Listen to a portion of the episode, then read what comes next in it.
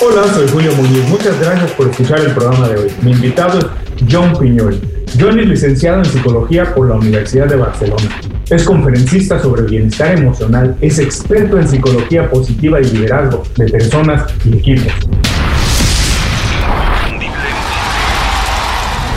Esto es Inconfundiblemente. Aprende a ser tu mejor versión.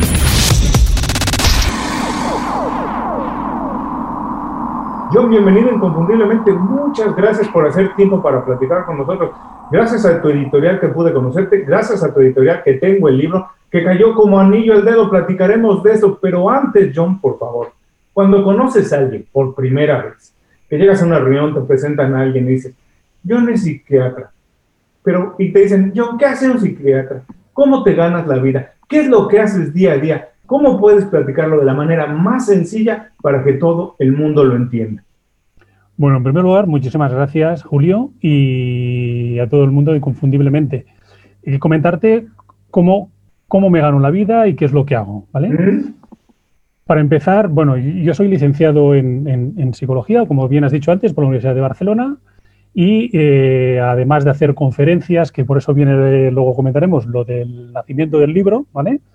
Eh, lo que me dedico es a, hacer servicios de atención psicológica en, España para compañías bien aseguradoras o bien para empresas funerarias o bien para empresas para sus empleados en todo lo que es servicios de atención psicológica no patológica, ¿eh? desde lo que son diagnósticos de enfermedades graves, todo el tema de una separación, un divorcio, temas de bullying, ciberbullying, temas de una defunción, tema de un diagnóstico de enfermedad grave.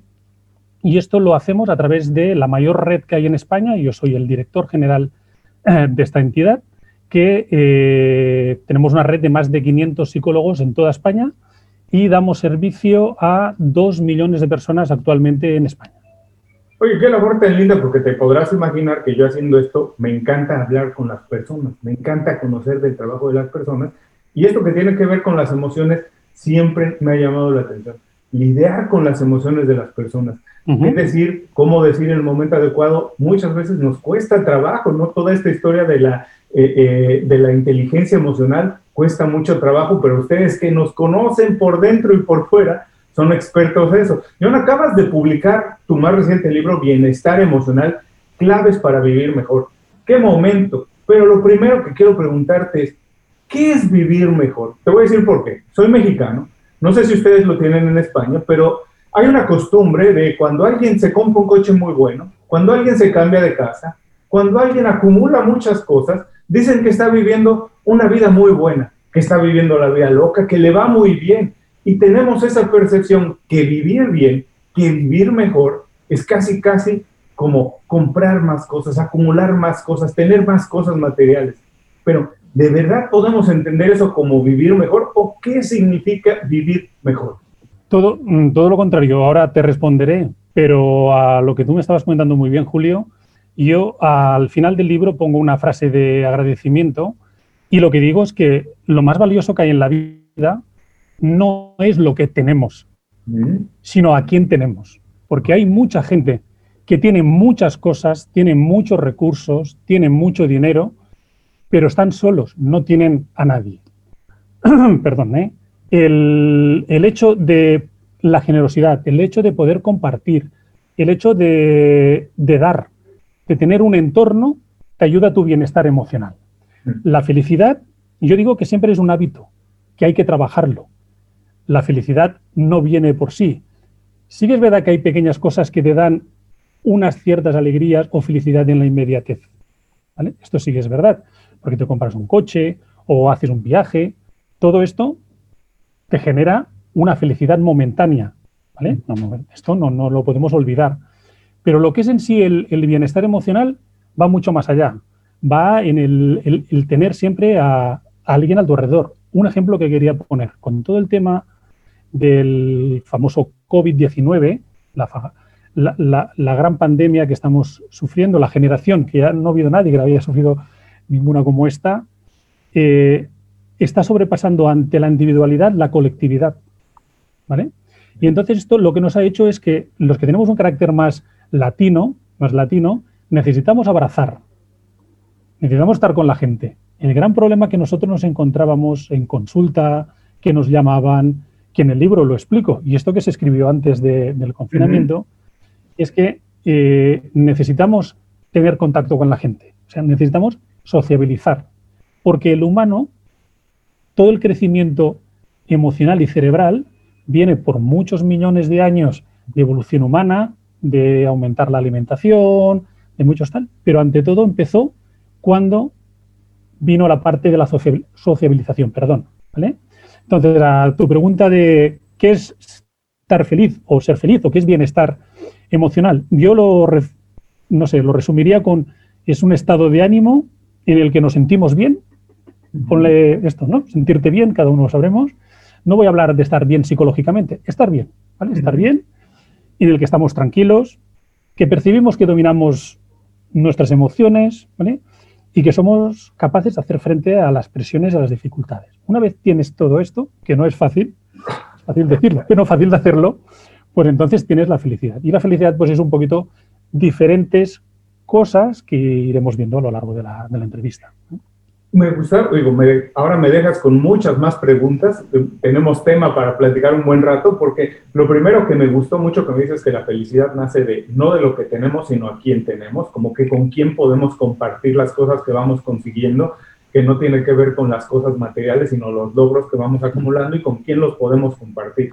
Otra parte que me gustó mucho, y ojalá podamos profundizar en esto que decías que Sí, a veces cuando compramos algo sentimos una felicidad momentánea porque nos sentimos bien, ¿no? Incluso a veces se recomienda hacer algún, no solamente comprar, sino a lo mejor ir a un spa o hacer alguna actividad así que temporalmente te pueda poner en otro estado de ánimo, porque además creo, dímelo si estoy equivocado, John, que la felicidad es momento, no puede vivirse, no, la felicidad no es un estado temporal que alcancemos, sino que la felicidad son esos pequeños momentos cuando experimentamos alguna cosa que nos saca del lugar donde estemos, ¿es cierto? Y que a lo mejor la vida se trata de acumular más de esos momentos. Pues totalmente de acuerdo. Como bien decías, cuando tú, por ejemplo, me decías un carro, ¿no? Te compras un carro o, como llamamos en Europa, un, coche. La felicidad que te da en aquel momento, ¿no? Que es puntual, luego con el tiempo, que es todo, como todo es las cosas en la vida, todas están rodeadas de emociones. Nosotros mm. somos un ente en el cual el 80% somos emoción y un 20% razón. A nivel cerebral está así. Pero lo que se ha ido valorando siempre ha sido la parte más racional, cuando en realidad lo que pesa es la parte emocional. Entonces, ¿qué pasa? Que cuando tú compras algo o haces un viaje en aquel momento, que esto te llena de una cierta felicidad, te da endorfina, te pega un subidón, ¿vale? Esto con el tiempo se te olvida, ¿vale? Se te olvida, ¿no? Ya que el momento que me compré aquella moto, me compré aquel carro, pues ya se te olvida. ¿Qué es lo que no se te olvida? Los momentos de felicidad, del nacimiento de un hijo, los que tengan, bueno, todo lo que en nuestra memoria eh, se recuerda siempre, ¿vale? Tanto lo bueno como lo malo. ¿eh? Yo creo que, ahora que, estamos en, tu canal y, y, en Estados Unidos, que hay muchísimos oyentes y a nivel mundial, sabemos por desgracia lo que pasó el 11S, ¿no? Yo, de los de la generación que lo pudimos ver, nos acordamos perfectamente de cualquier detalle, aunque no estamos ahora, no es felicidad, ¿eh? estamos viendo, pero bueno, puedes compararlo, ¿no?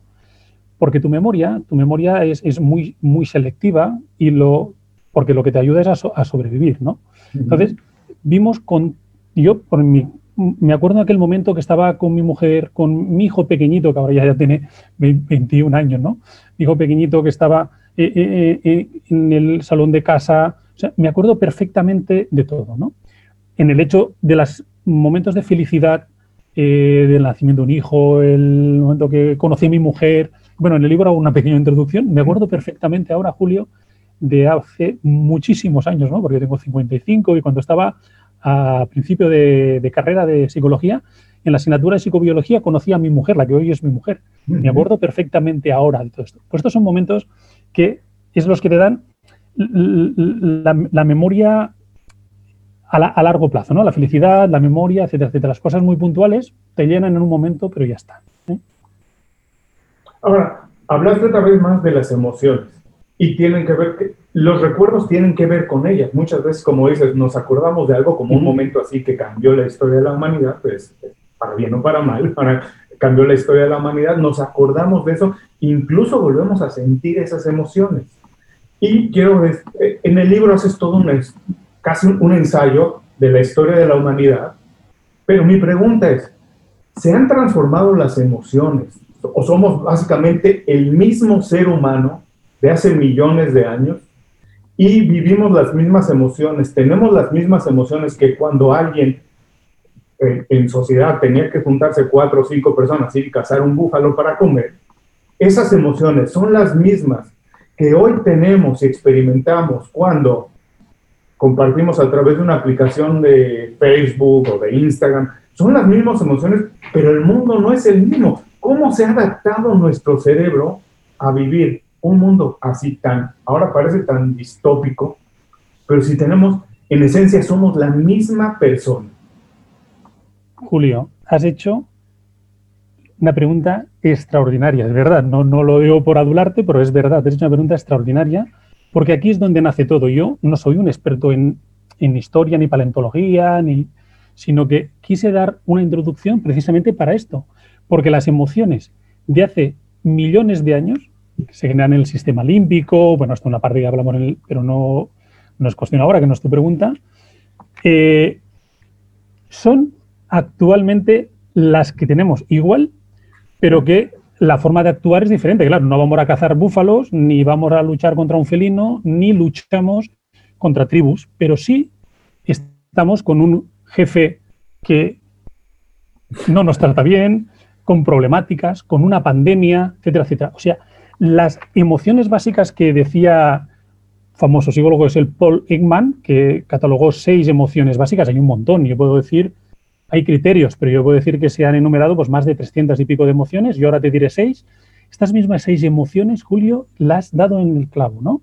Son emociones que tenemos hoy, pero que antes cogías la ira y te ayudaba a cerrar el puño para coger un palo y pegar, hoy no puedes ir pegando por ahí, hay gente que lo hace, pero, pero no, porque tu cerebro, tu cerebro no está habituado. Y esto es lo que nos, esto es una realidad. Hoy nuestro cerebro sigue recibiendo estas reacciones ante un estímulo que recibían nuestros ante, ante, ante, antepasados hace cientos de miles de años. ¿Vale? Es igual. O sea, es, a nivel cerebral, es verdad, sí que es verdad que el cerebro ha ido creciendo el córtex, porque, bueno, pues como todo, ¿no? La evolución lo ha ido haciendo. Pero sí que es verdad que, mira, yo las seis eh, emociones, yo, yo soy una persona muy, también muy emocional, porque es que al final también es un poco como creo que hay que transmitir las cosas. Si no crees en algo, claro. pues, pues, pues mal, ¿no? Pero, por ejemplo, Pollenman decía que las seis emociones básicas que están a nivel mundial, de los 7.500 millones de personas que hay en el mundo, todas tenemos estas emociones, que son la tristeza, ¿no? La felicidad guion alegría, el miedo, la ira enfado, por poner algo, el asco y la sorpresa. ¿vale? Estas son, y un montón, ¿eh? repito, hay un montón. Pues estas de hace millones de años hoy siguen siendo las mismas, pero lo que tenemos que hacer es gestionarlas ante las situaciones que se nos producen. Gente, cuando hay un accidente que chocas con los carros, carro con carro, pues tú lo sabes, bajan súper lo que es puramente ira, enfado, con los ojos eh, subidos de adrenalina, los puños cerrados. O sea, actuamos igual, igual, igual, igual.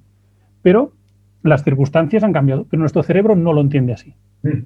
No, porque en esencia somos la, el mismo ser que hace millones de años. Ahora, me, me, encanta ir un poquito más adentro con esto de las emociones, porque lo que estamos viviendo pone patas para arriba a las emociones. Y de repente estamos en un estado en que cualquier cosita que antes estábamos acostumbrados a vivir, nos, y nos pone en un estado, de, nos irrita mucho, nos enoja, o vemos cosas en la televisión, escuchamos noticias, algo que a lo mejor nos ponen muy sentimentales, que nos ponen, por lo que estamos viviendo todos, que nos han sacado, digamos, de la esfera en la que vivíamos, de la zona en que confort que más o menos vivíamos, y esto nos ha, nos ha obligado a acostumbrarnos a cosas distintas. Y eh, esto que estamos viendo, que Ahora parece mucho tiempo, porque ya dependiendo de donde nos estén escuchando, tendremos a lo mejor siete, ocho, nueve meses ya encerrados, a lo mejor se prolonga un poco más. En el tiempo de una vida puede ser significativo, en el tiempo de la humanidad va a ser una, un pestañazo, un, una, apenas nada en el tiempo de la humanidad como tal. Esto que estamos viviendo de verdad, tanto que se dice, vamos, esto va a transformar el mundo, vamos a ser distintos. De verdad, esto nos va a transformar. De verdad, vamos a ser distintos cuando acabe la pandemia, porque yo tengo la impresión, John, que nosotros no cambiamos nunca desde fuera.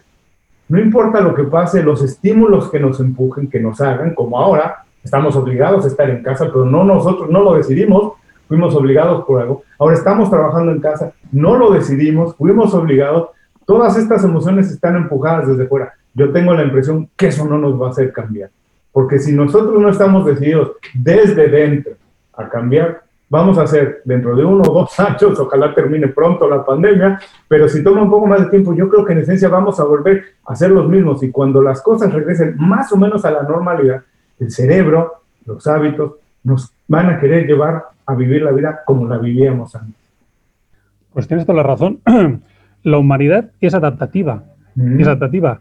Ahora todo lo que tú has dicho muy bien. ¿Qué representará un año o dos en la cronología de la humanidad, de lo que llevamos. Ya solamente hablo como mínidos, ¿no? Que hace 6 millones de años, pues no, no es nada, ¿no?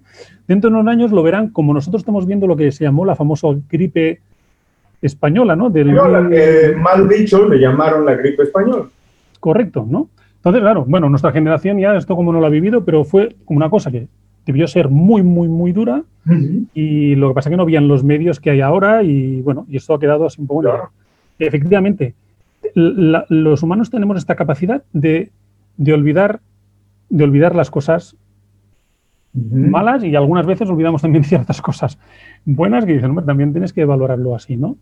Pero sí que efectivamente eh, las emociones que estamos sufriendo ahora, sí que es verdad que, que, yo un poco lo que, mira, lo del libro que tú decías, de lo que sí me siento orgulloso, es que si al menos podemos hacer un poco de divulgación, de que la gente sea conocedora de que el tener miedo no es malo.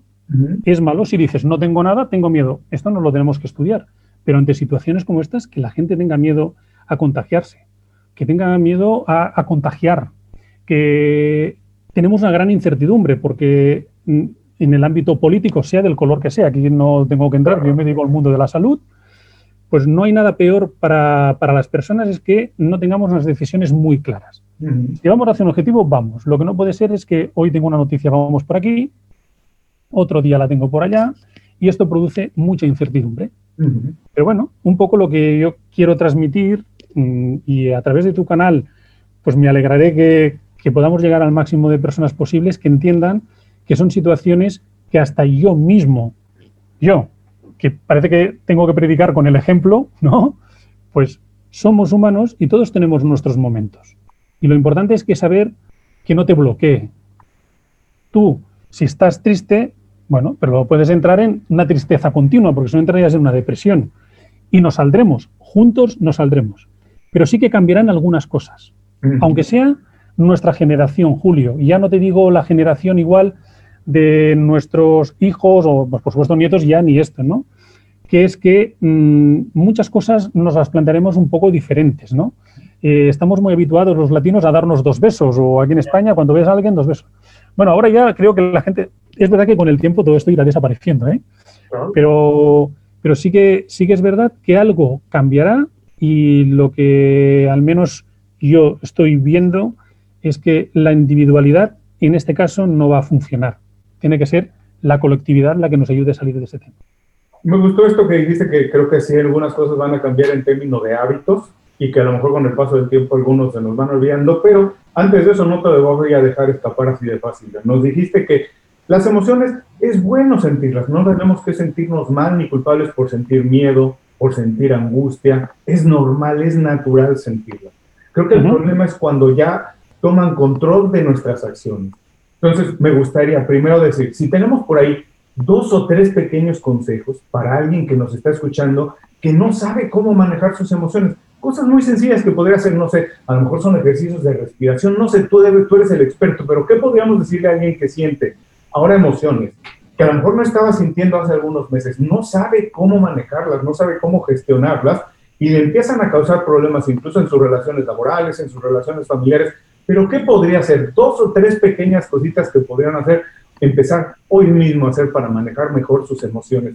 Primero decirles que es natural sentirlas, que no deben sentir miedo de sentirlas. Pues espero de una forma muy resumida. Primero de todo, y repito, yo soy el primero que me tengo que, aplicar eh, esta historia, ¿eh? porque esto tienes que estar continuamente eh, trabajándolo, ¿no? Que si quieres luego te una pequeña mención, porque en el libro, en la portada, hay un colibrí, que es que uno tiene que trabajar todo, ¿no? Las cosas no vienen por sí, tienes que trabajar la felicidad y todo, ¿no? Primero es analizar fríamente el por qué. Si estoy triste en una situación normal, pues sí que me puedo plantear, pero ahora tal como estamos, es algo que es normal, que estés triste, que tengas miedo, es como en todas las cosas en la vida. Todo lo que un día me hicieron una entrevista, me dijeron, oye, tomarte una copita de vino en una comida o una cerveza, aunque en el libro yo digo que el alcohol no, no tocarlo, pero bueno, eh, es malo. Digo, hombre, no, como en todo en la vida, como el estrés, un poco de estrés va muy bien, muchísimo estrés es malo beberte dos botellas de vino o una de whisky cada día, pues sí que es malo, ¿no? Entonces yo diría analizar de una forma muy fría el por qué estoy aquí. Hay unas técnicas de respiración o relajación, yo no, la parte de meditación no lo conozco porque no es mi ámbito, pero que funcionan muy bien. Yo no sé la expresión o en México o aquí en Miami o en diferentes países que voy a contar hasta tres, ¿no? O voy a contar hasta cinco ¿Por qué? Porque lo que hace es que respires, oxigenas, oxigenas bajas un poco los niveles de cortisol, ¿eh? que es esta famosa hormona tan mala que sale a través de, las glándulas suprarrenales y que es la, gran enemiga que estamos teniendo y que produce muchas enfermedades. ¿no? Entonces, yo diría, compartir, muy importante. El ayudar y el compartir es fundamental.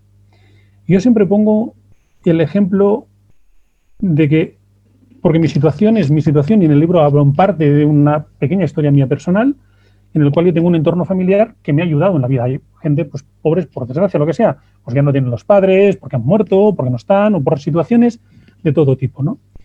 Pues el hecho de poder compartir en mi entorno, de amigos, de familia, pues esto muchas veces es como lo que nos dicen al psicólogo, ¿no? Que es el método socrático. Tú conversas y aparece ya que te estás quitando el problema. Pues pues es que es así, ¿no? Al final, el método socrático basa en la que a través de conversación pues llegas al conocimiento y a una conclusión de una serie de cosas, ¿no?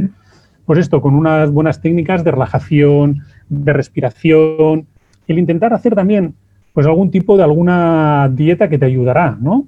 Pues bueno, pues todas estas cosas son las que no es fácil, ¿eh? porque todo esto retallaríamos mucho rato, ¿no? Pero que las emociones efectivamente son conocerlas, saberlas que aquí están y que no es malo que tengas una serie de situaciones concretas en unos momentos determinados. Y esto que dijiste que es clave, que muchas veces nos toma mucho trabajo, pero que dijiste, y, lo has dicho ya varias veces durante la plática, que esto es en comunidad. No hay que guardárselo todo. Como dices, muchas veces es nada más compartir. Cuando lo abres, cuando cuentas algún problema, incluso escucharlo, nada más te ayuda muchas veces. ¿no? Yo siempre hago esta comparación, analogía, que cuando tú tienes a lo mejor un, lo que nosotros conocemos como una espinilla en la cara, para poder quitártela, si te acercas mucho al espejo, no ves, porque estás tan cerca del problema que no logras verlo y tienes que tomar una perspectiva, tienes que tomar una distancia para entonces ver las cosas de otra manera. Y pasa lo mismo cuando tienes algo emocional. Si lo platicas, al escucharlo, eso ya hace que le pongas otra dimensión a las cosas, que le pongas distancia y puedas verlo desde otro punto de vista. Correcto, muy bien.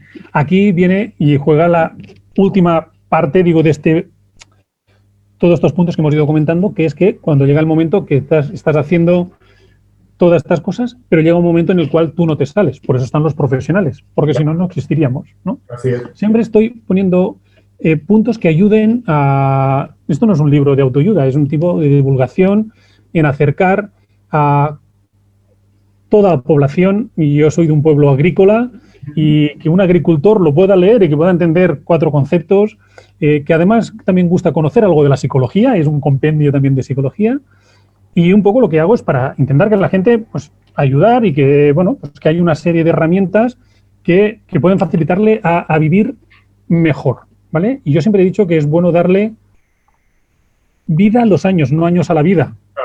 ¿Eh? Porque si vemos ya, pero mal, pues estamos, ¿no? Pero claro, llega un momento en el cual la gente tiene que ponerse en manos de un profesional porque hay una serie de situaciones que él no puede gestionar ni su entorno, porque no son profesionales. Entonces, por eso, si no, no, no tendríamos el trabajo que tenemos, que gracias a Dios hay mucho. No, además es una labor extraordinaria, los recuerdo. Estamos platicando con John porque acaba de publicar su libro Bienestar Emocional, Claves para Vivir Mejor. Todo esto que hemos platicado lo pueden revisar con más profundidad en el libro, por favor. Es muy recomendable. Si tienen una oportunidad, échenle un ojo. De verdad, como él dice, lo va a entender cualquier persona y les va a, les va a ayudar a entender no solamente lo que estamos viendo hoy, sino todas las emociones que vamos viviendo a través de la vida. Sabes que hay un capítulo que todavía, como te dije, le estoy metiendo el diente, no lo he terminado, pero que me encantó que hablas de, sobre el estrés. Y hablas que el estrés es la enfermedad más grave que vivimos hoy en día. O, no sé si la más generalizada, algo, pero me parece muy importante platicar respecto. Voy a decir por qué. Porque eh, hace un tiempo también, no recuerdo dónde lo leí, pero eh, hacían una comparación entre el bueno y el mal estrés. Y decían que el estrés es un poco como el ejercicio que le aplicas a un músculo. Y para que un músculo crezca, le tienes que aplicar un poco de fuerza, si no, no se desarrolla y no crece. Y decía, lo mismo pasa con el estrés. El estrés, hasta cierto nivel, que te ayuda a crecer, tiene una, una labor buena, digamos, puede ayudar. Cuando cruza esa frontera, cuando ya no te deja actuar, es cuando es malo. Y creo que lo vivimos no solamente por la pandemia, vivimos en un mundo en que hacer más, donde estamos conectados 24 horas al día, donde se ve bien visto trabajar todo el tiempo. La gente que no está ocupada, yo no se ve bien. En la oficina todo el mundo quiere verse muy ocupado, no como que no tiene que hacer. Tienes, además tienes que decidir entre comer orgánico o no, tienes que trabajar más, tienes que tener un auto que no contamine, tienes que ser políticamente correcto, tienes que votar. Son demasiadas cosas que se van sumando a nuestra vida y parece sí cierto que hoy todos vivimos con un nivel de estrés que a lo mejor no es el recomendado. ¿Puedes profundizar esta idea del estrés y por qué es la enfermedad más grave de nuestra vida? Primero, el hecho de que haya mucha actividad no quiere decir que haya estrés. Esto, esto, es una cosa que luego, si quieres ahora, terminamos de concretarlo. Como bien has dicho, Julio, eh, el estrés es el que, aparte del tema de las emociones, también nos ha ayudado a, generar dentro de nuestro cuerpo el que haya una serie de hormonas que lo que hagan es que aumentar el flujo de azúcar para que nuestros brazos, nuestras piernas puedan actuar, ¿no? Porque las emociones al final vienen del movere, ¿no? Que es el de moverte, del huir, ¿no? De escapar, ¿no? Entonces, el estrés en dosis pequeñas es fundamental para en todo en la vida, va muy bien. Te tiene en estado de la alerta, eh, la pupila, bueno, toda una serie de acciones que son estupendas para la supervivencia. Bueno, de esto está que las emociones o el estrés nos han ayudado a llegar donde hemos llegado, si no, no podía ser. ¿Dónde? Y esto es el famoso eustrés, ¿eh? se llama eustrés, que es el eustrés positivo. ¿Dónde está el malo en el distrés, que es cuando ya es de forma crónica. Yo pongo un ejemplo en, el libro, Julio, muy sencillo y que todos los, oyentes lo, van a ver perfectamente. Si cogemos una, mira, ahora mismo estoy viendo contigo, ¿no? Una botella de agua, ¿no? De un litro y tienes la mitad, tienes muy poca, o un vaso, vamos a ponerlo más sencillo, un vaso con, con agua, con la mitad de agua y tú lo tienes en tu mano, bueno, esto vamos a poner que sea el estrés. Lo tienes durante 5 minutos, 10 minutos, no pasa nada. Si lo tienes durante media hora, ya, ya por poco que pesa va cargando. Bueno, pues ya no te digo si llevas meses, etcétera, etcétera. Esto es lo que el, la cantidad de exceso de cortisol, ¿vale? Es lo que hace que tú a nivel de inmunoglobulina, a nivel de azúcares, etcétera, etcétera, es lo que te produce que tu cuerpo vaya mermando, ¿eh? porque el 70% de las enfermedades comunes vienen por el estrés. Esto es el famoso distrés. Y esto es lo que se tiene que gestionar. ¿Cómo? Pues gestionar intentando generar endorfinas, eh, intentando con unas buenas alimentaciones que, te aporten triptófano, bueno, aunque yo no soy un experto en, en tema de dieta, pero bueno, con un buen ejercicio, con técnicas de relajación, etcétera, etcétera. ¿eh? Pero bueno, todo esto Pero entonces, eh, dime una cosa, el estrés está más o menos, em, no autogenerado, porque, pero vamos, que es más o menos conciliado y consentido por nosotros de acuerdo a nuestros hábitos, porque nos acostumbramos a trabajar en un estilo de trabajo que no debería ser sano, porque nos acostumbramos a un estilo, a una dieta que no es necesariamente la mejor, porque nos acostumbramos a un ritmo de vida que no es el mejor. Entonces, no sé si entiendo, o a lo mejor hay alguna relación que el estrés está relacionado directamente con los hábitos que tenemos, si son hábitos saludables o si no son hábitos saludables. Bueno, mira, el, el, estrés parte, algo así, ¿no? Porque parte viene por lo, lo, que tú dices y luego también es verdad que, que uno, un momento en el cual parecía que el estrés era como algo muy de moda. Pues que es así, ¿no? Estoy estresado, vas estresado y parecía que te daban un puntazo así de bien, ¿no? Como que los males van pasando de moda igual que, lo, que las cosas buenas. Algún tiempo las grasas saturadas eran lo peor de la humanidad, después eran las calorías, después el estrés. Durante algún tiempo van tomando algún protagonismo los males generalizados. Claro, pero todo esto al final, cuando tú te das cuenta que lo que te produce son muchas bajas a nivel laboral, ¿eh? pongo a nivel laboral, bajas laborales, eh, bueno, hoy dentro de los riesgos psicosociales, en, al menos en los últimos estudios que hay en Europa, en el primer lugar ya están la parte de riesgos psicosociales, como son estrés, ansiedad o depresión, y el segundo, la parte musculoesquelética, cuando siempre toda la vida pues las bajas venían por aquí, ¿no? Entonces, bueno, este hecho ha sido que, eh, bueno, se replanteen muchísimos temas, incluso en el ámbito de la salud física también, porque muchas cardiopatías, eh, temas, pues, bueno, a nivel dermatológico, bueno, muchos ámbitos que venían del estrés, con lo cual ya esta famosa moda que había más hace 20 o 30 años atrás de estoy estresado y parecía que, bueno, que va muy bien, tal, ¿no? Hoy no, hoy es un problema importante y que, como todo, seguirá, lo ha habido, lo hay y lo habrá, pero vamos a intentar ser todos un poquito más conscientes, pues mejorando muchas cosas, intentando dormir un poco más. Bueno, el tema del ejercicio también ha ayudado muchísimo. Bueno, pues muchas cosas que esta vida un poco más saludable, eh, pues ayuda a, minimizarlo. Pero yo digo una cosa, ¿por qué cuando hablamos de hábitos, generalmente se habla de malos hábitos? Generalmente la palabra está relacionada a fumar, por ejemplo, como un mal hábito, eh, comer mal, pero generalmente esas son las noticias que tienen que ver con los hábitos. Si nosotros hacemos una búsqueda en Google o en cualquier lugar, hábitos, lo que más va a arrojarnos como resultado son malos hábitos, cuando en realidad el tener una buena vida, vivir bien, tener éxito en el trabajo, algo, no tiene necesariamente que ver con el talento, sino con los hábitos que tenemos, porque hay gente que es muy talentosa, pero no tiene el hábito de despertar temprano o de trabajar constantemente, algo, y a lo mejor no consigue tantos logros como alguien que tiene el hábito de trabajar, de en fin, generalmente el hábito bueno no es lo que más se promueve y siempre hablamos de hábitos malos. ¿Por qué pasa esto? Tú que eres médico, dinos por qué pasa eso. Ponte una cosa muy sencilla y creo que tú mismo ya me lo dirás. Tú siempre me has ayudado, no nos conocemos, nos hemos conocido bien, me estás ayudando, me apoyas, tal. Y un día me haces una pequeña trastada, ¿no? Una, ¿De qué me voy a acordar? ¿De todo lo que me has ayudado durante toda la vida? No. Siempre me acordaré de lo malo. Pues, pues, es así, porque es un tema que, que, nos viene, porque nuestro cerebro siempre desconfía. Ya es, el cerebro siempre desconfía, siempre está preparado para esto, ¿no? O sea, tú vas por la calle por la noche tú no estás pensando que bien que me van a caer flores del cielo, ¿no? Pues estás siempre pensando tu cerebro que si me van a saltar, que si me van a atracar y tal, ¿no? Pues esto es así, un poco en los hábitos, siempre cuando dices, tiene hábitos, uy, malo. Estos hábitos ya, o tiene alcohol, drogas, o... Pero bueno, es así.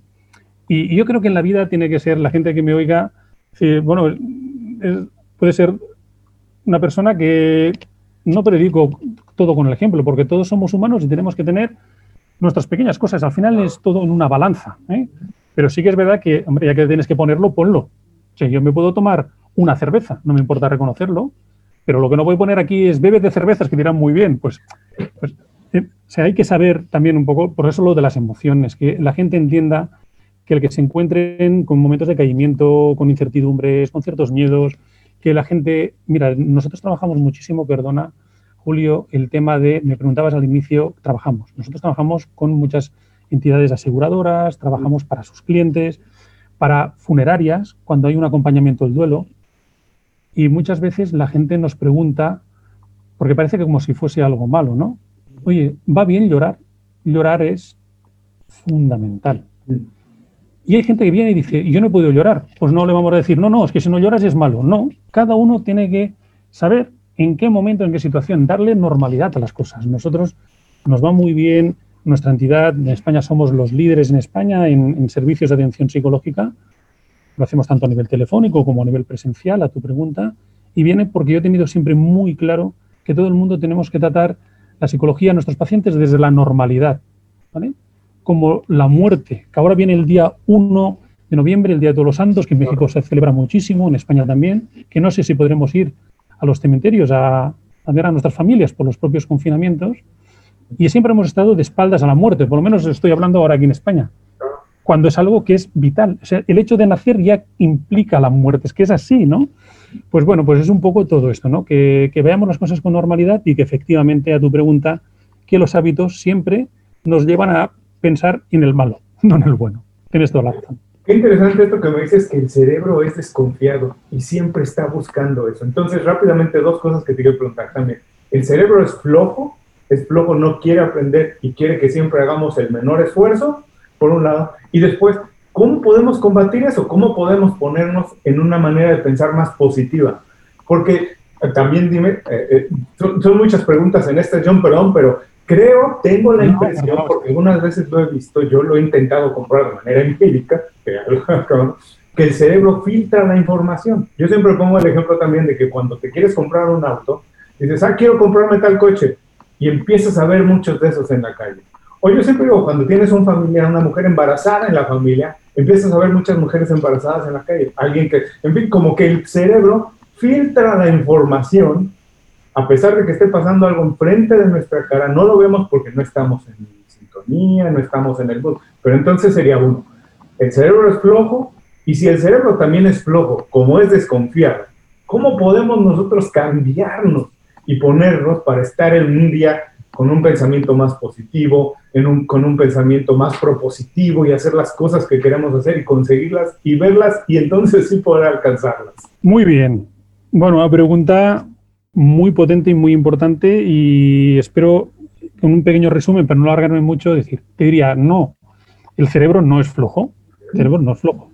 El cerebro es muy listo, ¿vale? Es muy listo y eh, sin entrar en ninguna clase de, de medicina, ni de neurobiología, ni de tal, simplemente dentro de lo que es la parte del cerebro, que está el sistema límbico, que es la parte de las emociones, este sí que es más difícil de controlar. Este sí que es algo que es una reacción y es un estímulo que yo lo pongo de la siguiente forma. Eh, te viene un estímulo y tu cerebro ya automáticamente ya te hace una reacción, tu amígdala, bueno, esto es algo que, no puedes controlar, pero que tienes que, entrenarlo. Yo diría que tienes que ir entrenándote en todas estas situaciones. ¿vale? Dirías, ¿cómo? Podemos alargarnos un montón. Te digo que no, no es flojo. Lo que sí que es verdad que la parte emocional no, no se controla, o sea que es, que es el estímulo inmediato, es lo primero, ¿vale? En lo racional, aquí sí, cuando puedes ir entrenándote e ir pensando, ¿no? Un poco lo que hemos dicho antes. Oye, pues bueno, eh, estoy pues un poco con incertidumbres, con miedos ante la situación que hay, la actual, vamos a poner pandemia como con cualquier otra. Bueno, si empiezas a analizarlo, ¿eh? ya estás poniéndole esta parte ya un poquito más racional, estás entrenando a, pues un poco enfocarlo de una manera diferente, ¿no? Y entonces, yo un poco lo que diría es, la parte emocional es inmediatez y sabiendo que te puede ocurrir, yo hago simplemente un, comentario y ya está. Yo cuando llego a veces a casa, que pues normal, ¿no? Por, mi propio trabajo también, eh, pues tenemos muchísimo estrés, muchísima presión, muchísima, bueno, lógico, pues porque, y además muchas situaciones complicadas, porque tratamos situaciones muy complicadas, pues a veces también tengo estrés, ¿no? Y entonces yo ya a nivel cerebral, yo ya, ya me voy preparando y digo, estoy subido de cortisol, ¿vale? Con lo cual, ya me paro, me, relajo un poco y a veces voy un poquito lanzado y llego a casa, ¿no? Y tengo, los digo, aquel adolescente que te comentaba hoy, bueno, que es adolescente ahora, que vio lo de la 11S, ¿no? Que pasó. Pues cuando llego a casa les digo, mm, porque forma parte también un poco de, de hacer también un poco de eh, pedagogía ¿no? sobre el tema, también en el entorno, ¿no? en el entorno y también te va retroalimentando. ¿no? Pues yo les digo, hoy vengo subido de cortisol. Bueno, pues ya un poco ya se ríen, dice, este viene un poquito estresado y tal. ¿Qué hago? Que también mi propio cerebro, mi, parte racional dice, yo estoy así por esto, ¿no? Y bueno, me va ayudando. Hay momentos que no, ¿eh? hay momentos que cogería, y no me importa decirlo, que cogería un, no qué sé, cualquier cosa que tenga encima de la mesa la tiraría contra la pared, porque es normal, ¿no? Pero no, no, el cerebro no es, no es flojo, todo lo contrario, no es cómodo. Él, mucha gente me pregunta, eh, ¿utilizamos el 100% de la capacidad cerebro? Esta es una pregunta que siempre yo me lo pregunté en la carrera. Sí, la utilizamos. Se utiliza, ¿eh? No se utiliza el 10% o el 15%, no, no, utiliza el 100%. Pasa que tenemos una capacidad para llenarlo, pues un montón, ¿no? Pues es cuestión de entrenarlo y, y efectivamente conjugar estas dos partes, la emocional con la racional. Visita inconfundiblemente.com.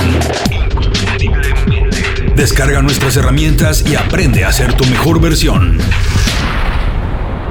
Gracias por seguirnos nosotros. Estoy platicando con John Piñón. Les recuerdo que él acaba de publicar su libro El bienestar emocional, claves para vivir mejor. Lo recomiendo muchísimo. Está escrito de una manera muy sencilla. Les va a ayudar a entender qué están viviendo, no solo ahora por lo que estamos viendo en términos de la pandemia, sino muchas emociones que tenemos a lo largo de la vida. La verdad es que es muy recomendable. John, muchas gracias por la primera parte de la entrevista. Ha sido muy enriquecedora. Yo, yo mismo tendré que escucharla varias veces para hacer mis anotaciones y cualquier duda te voy a escribir un mail para preguntarte por qué mi cerebro, tú dices que mi cerebro no es flojo, pero a mí me da mucha flojera algunas cosas, a ver cómo me puedes ayudar. Ahora lo que queremos hacer en esta segunda parte, John, es un poco meternos, además de, a, de, de al experto, al, al, al, experto, al psicólogo que trabaja en liderazgo, eso es a John a la persona cómo ha, cómo ha podido gestionar, porque además nos lo has dicho durante varias partes de la entrevista, de la plática, que tienes que pregonar con el ejemplo.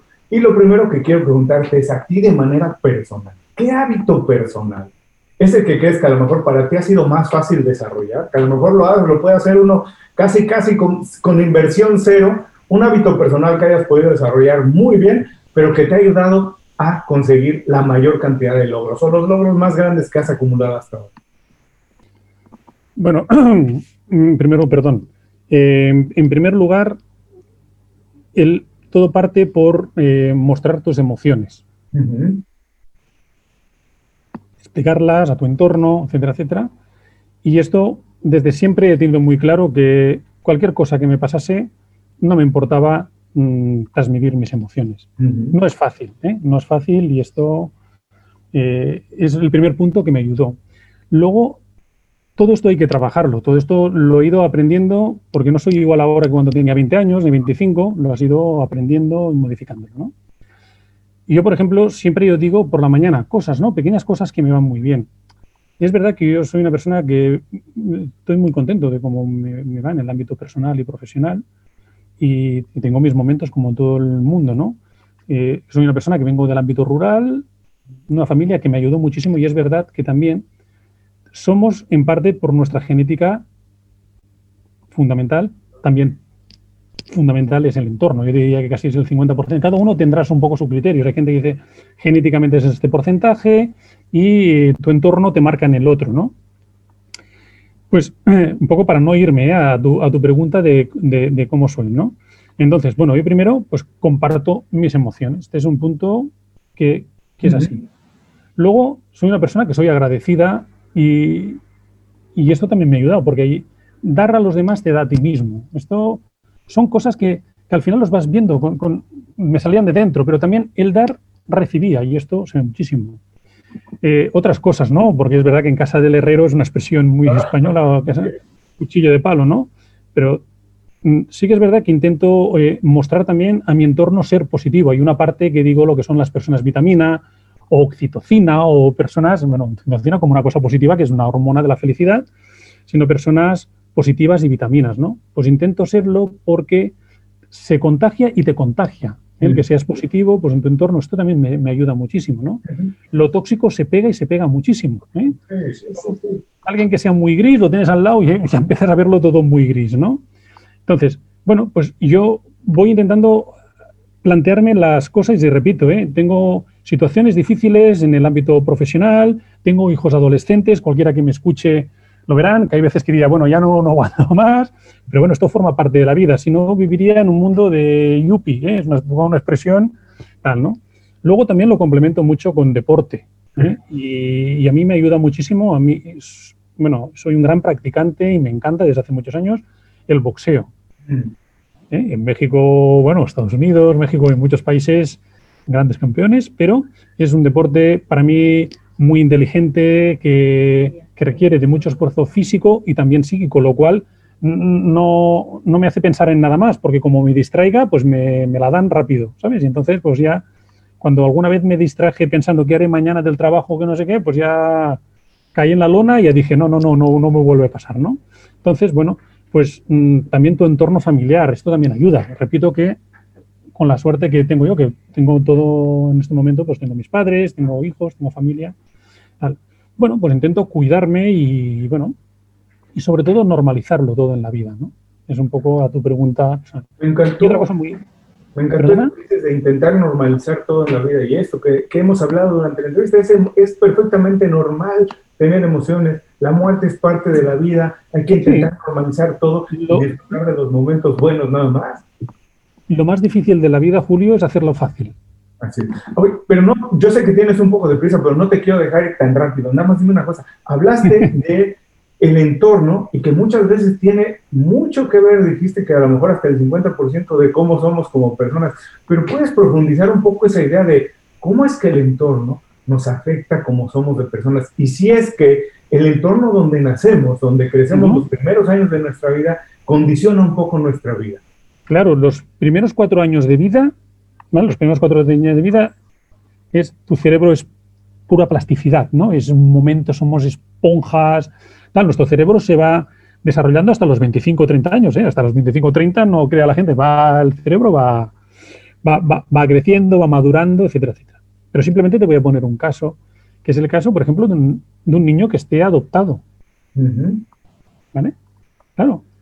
Esta persona tiene una carga genética encima, pero los padres genéticos, biológicos, mejor dicho, uh -huh. igual no los tiene. Con lo claro. cual, ves que no lo sabes muy bien cómo hubiese sido estando con los padres biológicos, ¿vale? Pues bueno, pues yo voy a poner mi caso personal, mis padres biológicos, que gracias a Dios pues viven, son mayores, pero están viviendo, pues bueno, pues según la educación que tuvieron genéticamente tal, pero mi entorno me ayudó muchísimo. Yo digo en el libro que a mí me ha muchísimo los vecinos de cuando yo era pequeño, los compañeros del colegio. Por eso entiendo perfectamente y entendemos nosotros desde las consultas la gente que está teniendo bullying o ciberbullying, es un problema muy grave, ¿vale? Eh, yo no, yo en este caso, pues mi entorno pues, me hubiese marcado, hubiese sido igual diferente, pues yo los amigos que, que, tenía de que eran pequeños hace 50 años, pues nos seguimos viendo cada año. Ahora es más difícil porque los confinamientos y tal no nos lo permiten, ¿no? Pues bueno, todo este entorno es lo que me ha marcado. O sea, la genética, una parte, sí, pero mi entorno otro. Llegó un momento en el cual yo me fui a vivir para estudiar fuera, fuera de mi entorno rural, a una ciudad grande como es Barcelona, uh -huh. y pues normal, todo mi entorno también me ha ayudado. Y las, a veces los padres nos dicen a los hijos, cuidado con quién vas, no, cuidado con las malas compañías, porque esto pues también te, te, te, te afecta, ¿no? Entonces, pues bueno, pues el entorno genético marca, pero marca principalmente tu entorno eh, familiar, de amigos.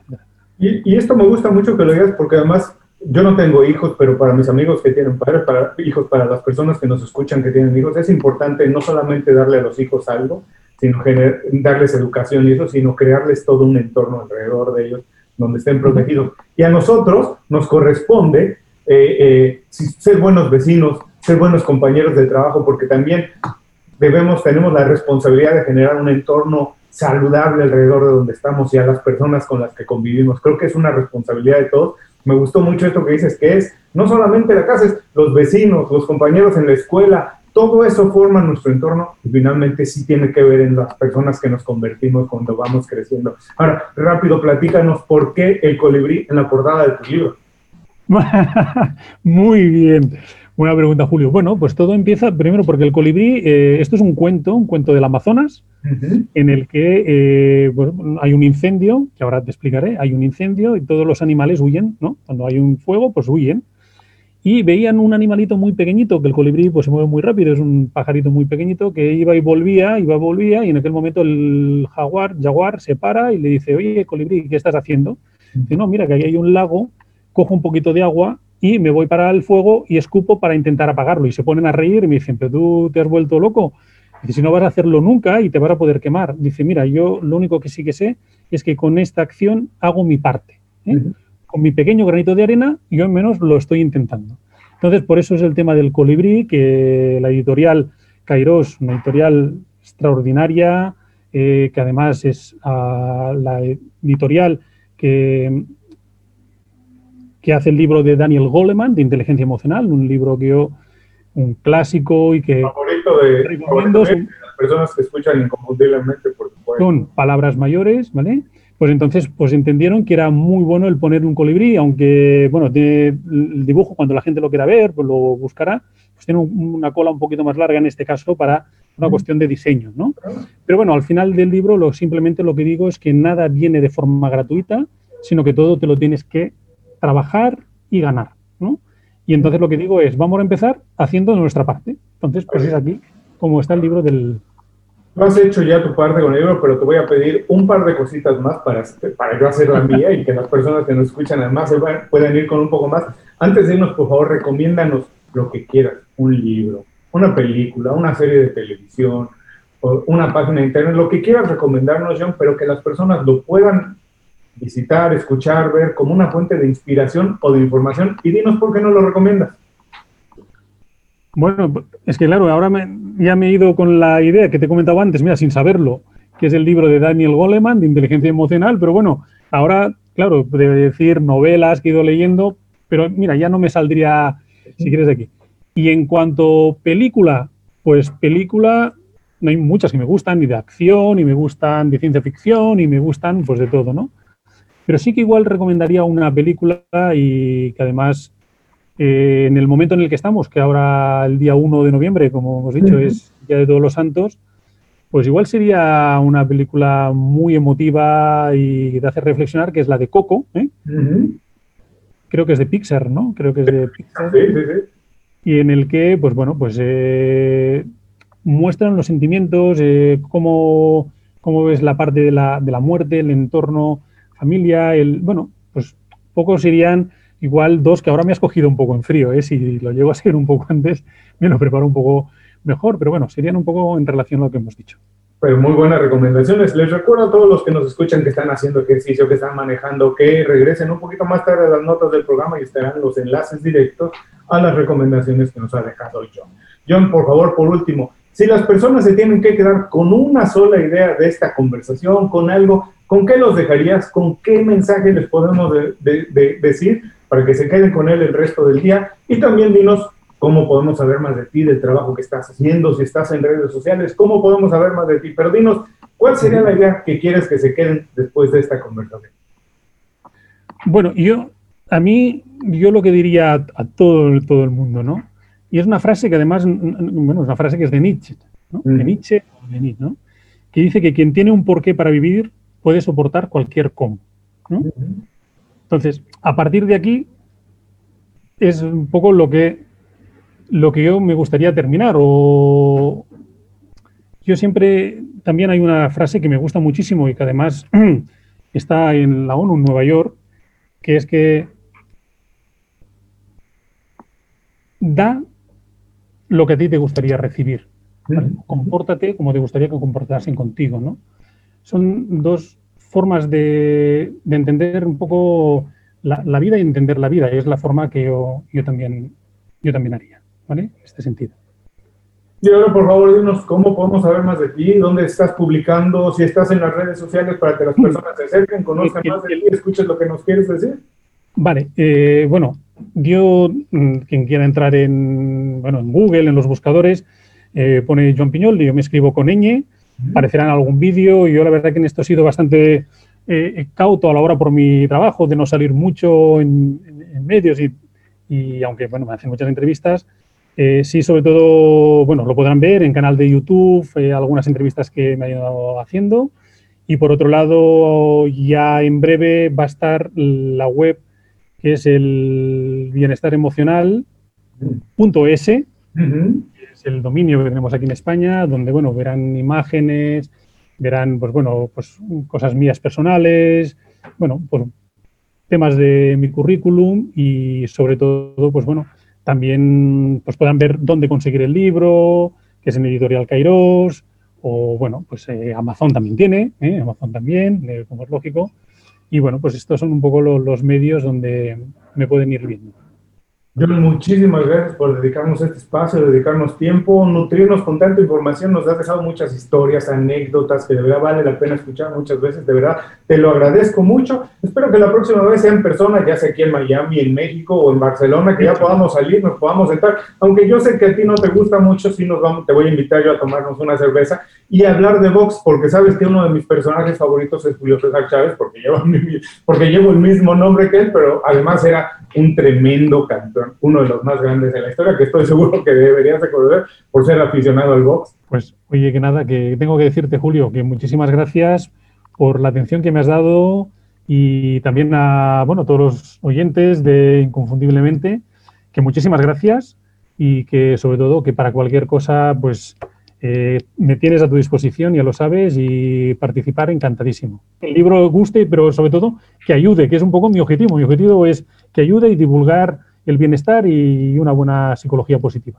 Y a todos los que nos escuchan, con esto terminamos la entrevista con John Piñol. Les recuerdo que todos sus consejos, así como los datos para ponerse en contacto de él, saber dónde está o encontrar su libro, los encontrarán en las notas de este programa. Antes de cerrar el programa, quiero pedirte dos favores. Primero, si algo te pareció interesante o motivador y conoces a alguien que se pueda beneficiar con esa información, comparte el programa con ellos. Eso nos ayuda a todos. A ti por fortalecer tu red de contactos, a ellos por recibir información útil y a mí porque más personas conocen inconfundiblemente. Segundo, suscribiéndote a nuestro boletín para recibir de manera gratuita información, recursos, consejos e inspiración para impulsar tu desarrollo profesional o crecer tu negocio. Recuerda que lo que importa no es tener un trabajo o un negocio que te dé para vivir, sino un estilo de vida donde crezca lo mejor de ti.